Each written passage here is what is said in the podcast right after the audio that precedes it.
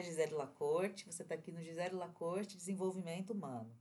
Eu criei esse canal para poder compartilhar com você um pouco da minha experiência e trazer conteúdos e informações para que você possa cuidar melhor de você, das suas relações e da sua carreira. Eu estou montando uma série de oito episódios falando sobre como cuidar melhor de você. Esse é o último episódio aqui dessa temporada e eu vou falar sobre como lidar com o sentimento de luto. O sentimento de luto, ele é um sentimento muito difícil. Eu fico pensando o quanto que a gente fala pouco sobre ele e o quanto que a gente é pego de surpresa e fica sem saber como proceder, o que fazer, como lidar todo mundo tem muito medo da morte, né? A morte é um grande medo de todos nós e nunca a gente está preparado para lidar com ela, né? É muito difícil da gente poder estar tá preparado para lidar com a morte. Por mais que a gente fale, teorize e tudo mais, é, na hora que chega, que a gente passa pela experiência, a gente percebe que na prática é, a prática é bem diferente da teoria.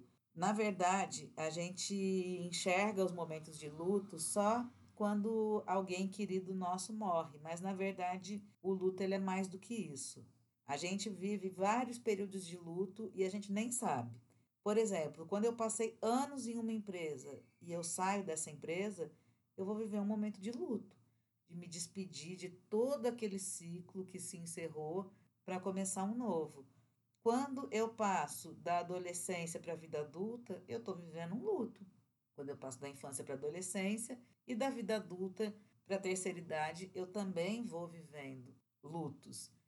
Lutos, na verdade, existem sempre que eu me despeço de um ciclo para iniciar outro. Quando eu termino um relacionamento, com certeza a gente vive um período de luto. O luto está ligado às experiências em que a gente tem algum tipo de, de perda né, em que a gente encerra a maneira como as coisas são para poder começar algo novo. Né? Então, é, sempre que se encerra um período, uma oportunidade ou a minha convivência com uma determinada pessoa, a gente vai entrar num processo de luto. Esse processo de luto, ele vai causar as mais variadas sensações e não tem como a gente fazer um manual sobre como é que será o teu processo de luto, porque na verdade é muito pessoal, né?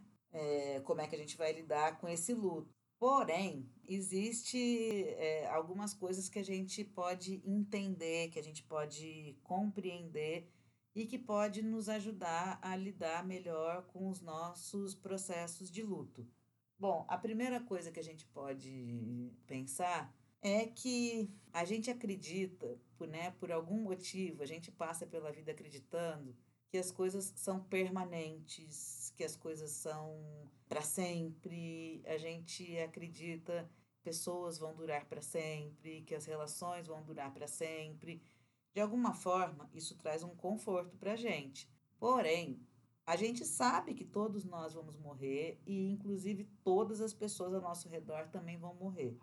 A gente nunca está preparado para isso, mas alguma parte nossa, lá no fundo, a gente já sabe sobre isso.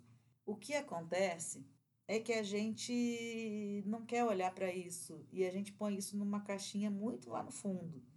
E quando acontece, a gente é pego de surpresa e a gente fica sem chão, né? Como é que isso pode acontecer? Como é que isso está acontecendo comigo? Como é que eu estou passando por isso?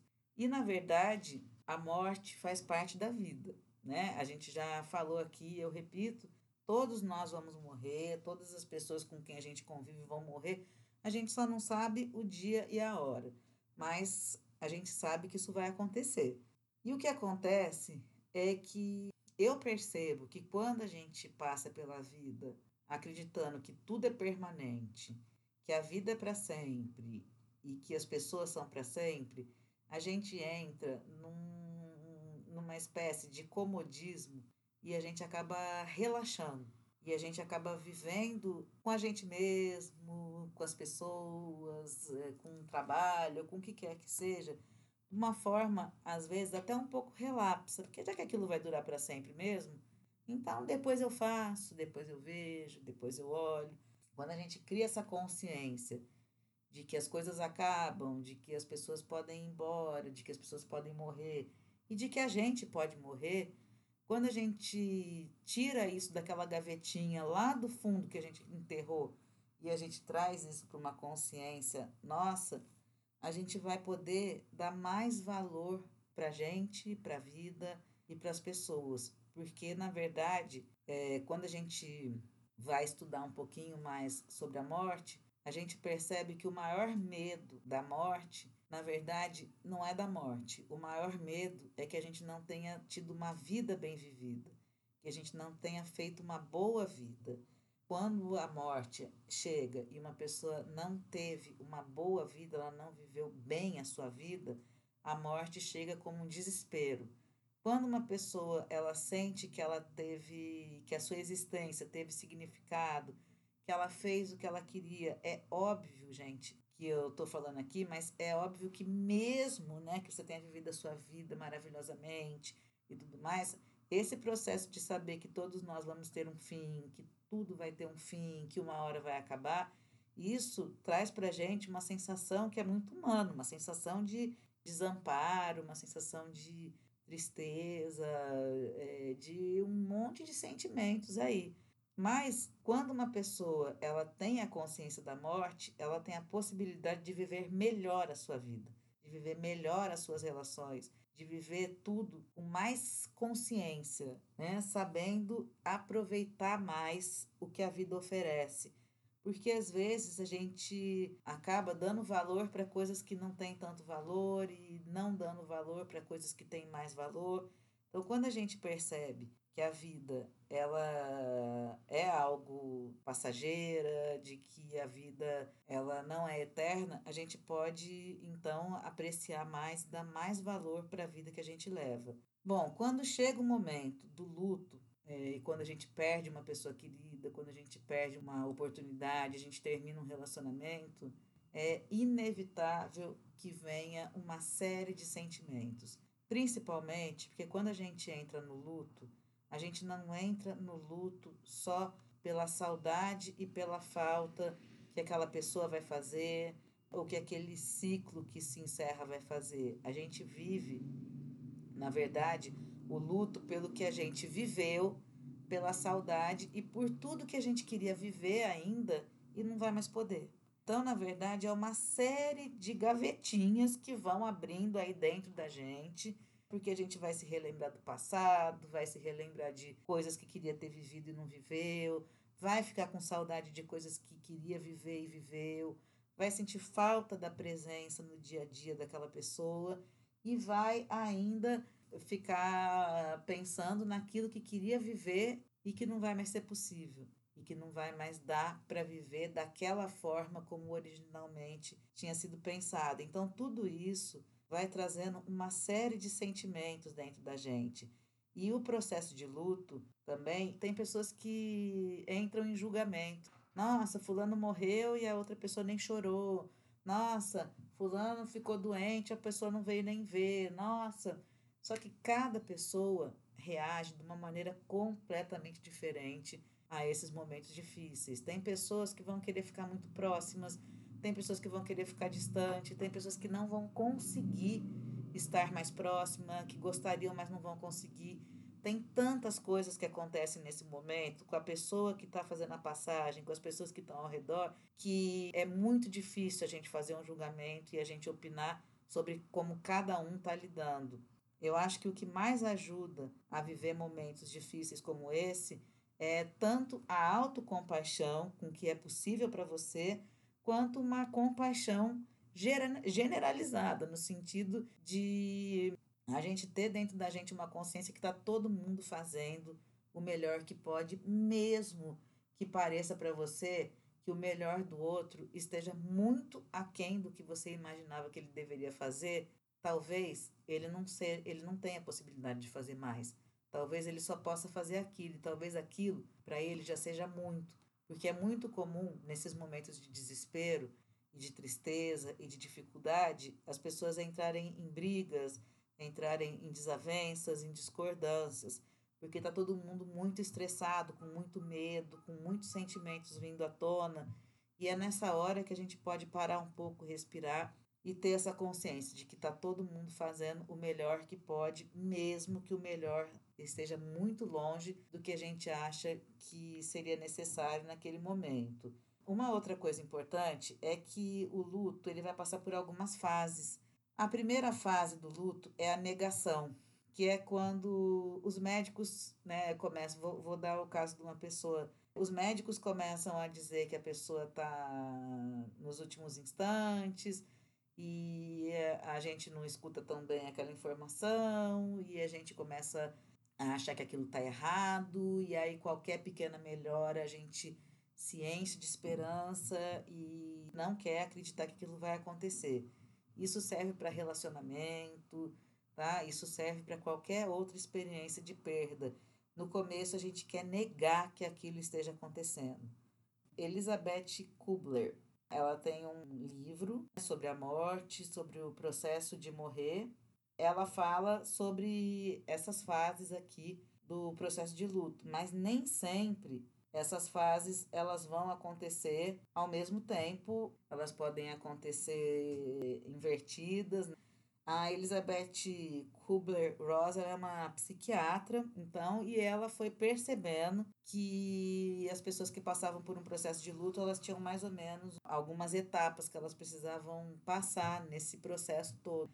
Então, depois de passar da negação, que é a gente fala, não, isso não vai acontecer, não, isso é mentira, quando a gente termina um relacionamento, a gente fala: não, não, ele vai ver que me ama, vai voltar. Não, isso não vai terminar, não. Ou quando uma pessoa morre, a gente fala: não, não, não vai morrer, não. Ou se morreu, a gente fala: não, não, não é possível. A gente fica em negação. Depois, a segunda etapa que ela fala, mas que nem sempre vai vir nessa ordem, é a raiva. Num segundo momento vem muita raiva, né? Por que comigo? Por que eu? Por que agora? Por que, que isso está acontecendo? isso está errado. Aí a gente vai logo também para Deus, né? Para a vida.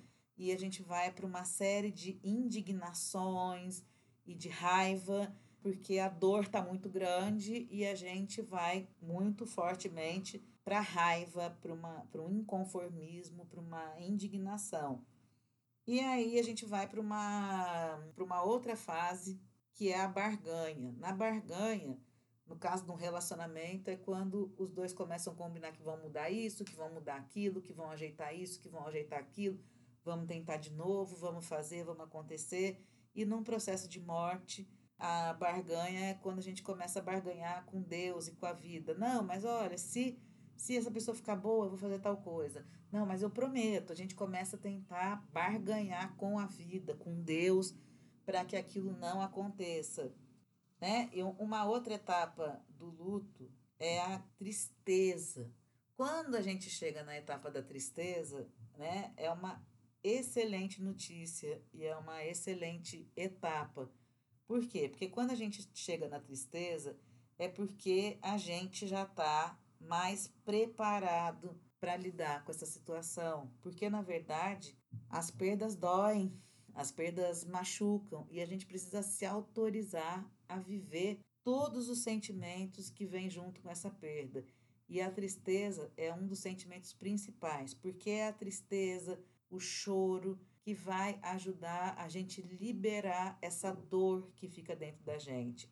Esse processo de luto, ele vai acontecendo em camadas, como se a cada camada eu fosse podendo olhar para aquele processo de uma forma mais profunda e eu fosse podendo chorar outras dores e podendo ir aos poucos assimilando aquela novidade. A gente diz assim: tem pessoas que é, ficam doentes e elas ficam meses doentes. Então, nesse caso, as pessoas ao redor elas têm um pouco mais de possibilidade de ir se despedindo aos poucos daquela pessoa que ficou doente, já fica todo mundo mais ou menos esperando, por mais que no fundo, no fundo, tenha aquela esperança, mas as pessoas elas estão tendo a oportunidade de se preparar.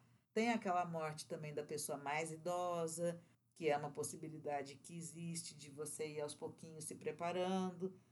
Porém, tem mortes que são muito abruptas. As pessoas são jovens, são novas, as pessoas elas não têm nenhum problema de saúde, morre de repente num acidente, dormindo numa hora para outra, e as pessoas que estão ao redor são pegas assim num choque, né, numa surpresa e não sabem muito o que fazer com aquilo.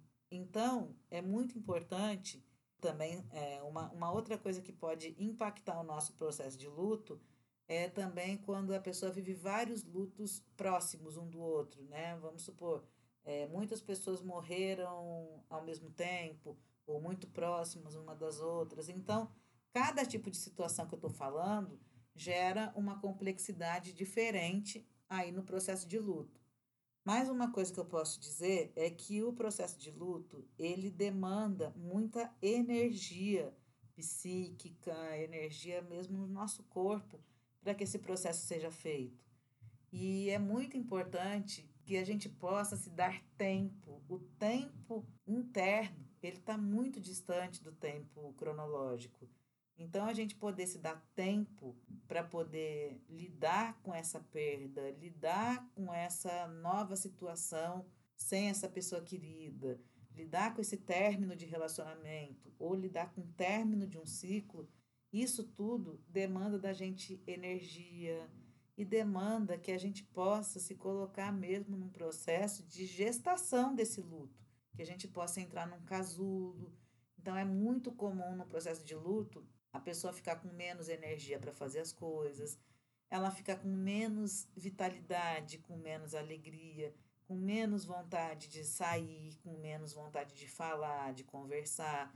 Muita gente confunde isso com depressão, mas na verdade existem níveis normais. A pessoa ela tem o direito de poder ficar triste, de chorar aquilo e de poder ficar mais resguardada, mais quietinha, de viver aquilo a, aquele momento difícil da maneira que for mais conveniente para ela, da maneira que for mais positiva. Então, esse período de luto é um período que tem que ter muito cuidado consigo mesmo. É um período que você precisa se tratar como o seu bem mais precioso e que você precisa estar tá muito conectado aí com as suas emoções para poder chorar, para poder ir se despedindo quantas vezes forem necessárias, para poder colocar essa tristeza para fora. Então, nesse momento, a gente até fala que às vezes é importante escrever cartas para a pessoa querida que se foi. Você poder fazer, se você não teve tempo de se despedir daquela pessoa, você pode fazer o seu próprio ritual de despedida. É, muita gente fala assim: ai, mas é, eu vejo que quando eu falo desse tema, e eu falo para as pessoas assim, mas você pode chorar, você pode ficar triste, você pode ficar quietinho, você pode não querer falar e você pode chorar quanto você quiser, quantas vezes você quiser, pelo tempo que você quiser. Eu sinto que as pessoas elas me olham com alívio assim. Ai, parece que elas dão assim uma um suspiro de alívio, porque eu percebo que é uma coisa engraçada, assim, engraçada que eu digo no sentido de curiosa, é assim, a vida ela não para para a gente viver os nossos lutos. E às vezes a gente vai precisar viver os nossos lutos enquanto a conta de luz está chegando, a conta de gás está chegando e, e o, os trabalhos estão aparecendo. Então a gente precisa ter muito, muita generosidade e muita compaixão com a gente mesmo para poder continuar levando a vida enquanto o luto vai se fazendo. É totalmente normal e totalmente comum, principalmente no primeiro ano, nos primeiros meses, a gente querer diminuir um pouco as atividades, diminuir um pouco para poder ter energia para dar conta do essencial. Conforme o, o tempo vai passando e que a gente vai conseguindo passar pelas etapas, passar pelos processos, né, chorar e colocar o que a gente precisa colocar para fora, expressar, elaborar, ressignificar, a gente vai retomando essa energia de volta. É lógico que a morte, o fim de um ciclo, ele vai a dor, ela vai impactando a gente de uma maneira irreversível. É, quando a gente passa por experiências dolorosas, por experiências difíceis, a gente passa por muita dor, né, por muita tristeza, por momentos muito difíceis e que dão para a gente também a oportunidade da gente adquirir habilidades e possibilidades que a gente também não teria como adquirir se não passasse por isso. Então, na verdade, a dor ela também traz os seus benefícios, ela traz um fortalecimento, uma maturidade, uma consciência maior em relação a gente, em relação ao outro, em relação à vida. Então, ou seja, conforme o processo vai passando, a gente vai percebendo também que a gente está sendo agraciado aí de alguma forma por esse período aí de dor e de dificuldade com todas essas novas possibilidades aí e qualidades que a gente vai desenvolvendo por estar tá passando por, por essas dificuldades. E uma coisa que eu acho importante é a gente não se cobrar. A gente pode dizer que assim um luto saudável ele vai durar, digo assim, de forma mais intensa, dois anos. A gente sabe que um luto vai durar a vida, a vida inteira, mas eu estou falando que de uma forma mais intensa Dois anos. Tem pessoas que querem se achar recuperada de um luto em um mês. Isso não dá, gente. Chega uma hora que a pessoa acaba caindo doente. Ela não aguenta, né? Então a gente precisa se dar tempo para os lutos serem feitos, a gente precisa dar tempo para as coisas começarem a se encaixar dentro da gente. E a última etapa desse processo de luto é a aceitação. A fase da aceitação chega quando a gente vai conseguindo, aos poucos, substituir a dor pela saudade, pelas boas lembranças, e quando a gente vai conseguindo entender que a morte faz parte da vida, que os finais vão fazer parte da vida e que os ciclos se encerram. Eu não sei quanto tempo vai durar o seu processo. Cada processo é único. E só você é que vai poder saber como é que você vai conduzir aí o teu processo de luto. Mas o que eu mais quero deixar aqui de mensagem mesmo é que a gente possa se dar tempo, ser muito carinhosa com a gente mesmo, ter muita generosidade com a gente mesmo, porque ninguém sabe o que você está passando. Só você sabe o que você está passando. Só você sabe a sua dor e só você sabe quais são as suas necessidades às vezes, no processo de luta, a gente fica flor da pele, a gente fica extremamente sensível. E a gente precisa tomar muito cuidado com a gente e não fazer nenhuma questão de mostrar para os outros que está bem. Para com isso. Você precisa tomar o seu tempo, você precisa viver esses sentimentos e precisa se dar tempo para as coisas irem se organizando aí dentro de você. Se você sente que está difícil fazer isso sozinho, você pode procurar ajuda profissional e você pode sempre buscar a sua rede de apoio. É, você vai estar sempre podendo buscar pessoas queridas que estão ao seu redor. E se você sente que ainda é necessário buscar ajuda profissional, busque ajuda profissional, porque um processo de luto que foi negligenciado, que não foi olhado, ele pode trazer consequências para a gente lá na frente. Então é, é, é importante que a gente possa viver a vida como um todo. A vida traz um pouquinho de tudo. E que nesses momentos que a vida traz situações de dor, de perda, de dificuldade, que a gente possa também viver isso e que a gente possa também aprender a lidar com isso. Bom, então eu espero que vocês tenham aproveitado o que eu pude trazer para vocês hoje. E eu agradeço quem ficou comigo até aqui. E a gente vai se ver em breve. Até mais.